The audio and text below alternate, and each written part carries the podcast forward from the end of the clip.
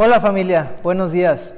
Pues esta cápsula de Estamos contigo, eh, yo quisiera que podamos ver un pasaje eh, eh, acerca de una parábola. Es la parábola que conocemos como las diez vírgenes. Y este es un ánimo porque yo creo que todos nos preguntamos en cierto momento cosas como las que los discípulos y la gente que estaba escuchando a Jesús se preguntaba. Y él empezó a hablar en parábolas y él habló de esta parábola diciendo que había diez vírgenes, las cuales tenían un propósito, llevar una lámpara para alumbrar el camino cuando iba a venir el novio juntamente con la novia, pero el enfoque es que el novio iba a llegar y ellas iban a alumbrar ese camino.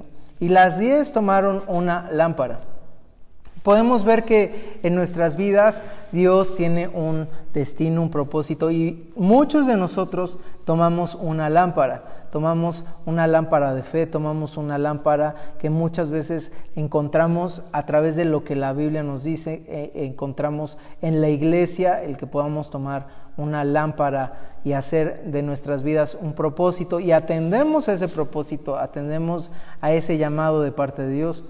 Sin embargo, esta parábola nos habla de cómo cinco vírgenes fueron prudentes y cinco vírgenes fueron descuidadas y negligentes. Y esta parábola nos enseña cómo debemos no solo tomar la lámpara eh, en nuestras vidas, sino debemos procurar tener el aceite, o sea, persistir para tener el aceite o este combustible que usaba la lámpara para alumbrar. Y el ánimo es el siguiente. Yo creo que Dios quiere que nosotros caminemos con Él, que tengamos un propósito de brillar, de demostrar al mundo esa paz, ese amor que Dios nos da.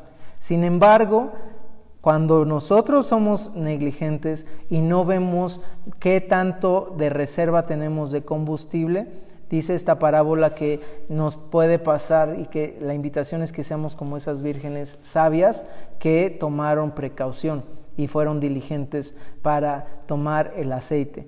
Y a, lo largo de esta parábola vemos cómo el novio llega, pero antes de llegar él tarda, él tiene, tiene un tiempo de espera, de tal forma que las diez vírgenes se quedan dormidas.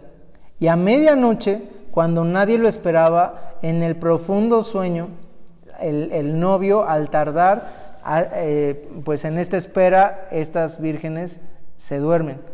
Pero cinco de ellas que no tenían este, esta provisión preparada, se les acaba el aceite y empiezan a pedirles aceite a las vírgenes que sí habían sido prudentes, que tenían suficiente combustible para aguantar el tiempo que todavía faltaba del novio. Es decir, ellos tomaron su, lámpara, pero tenían una reserva y la realidad es que ya nadie tenía de esta reserva. Pero podemos ver que las vírgenes sabias no compartieron su aceite con las vírgenes prudentes porque se trataba de un asunto personal. Y yo solo quiero leer este versículo donde Jesús está hablando después de que llegaron las otras vírgenes, las imprudentes, llegaron después del novio. Llegó el novio al, lugar de la celebración y las vírgenes, las cinco que estaban preparadas, entraron juntamente con él para alumbrar el camino y entraron juntamente con él. Pero después de esto, el novio entra y cierra la puerta tras él y llegan las otras vírgenes después que habían conseguido algo de aceite. No sabemos siquiera si, si era buen aceite o si no habían traído nada, pero ellos empiezan a tocar diciendo, Señor, ábrenos.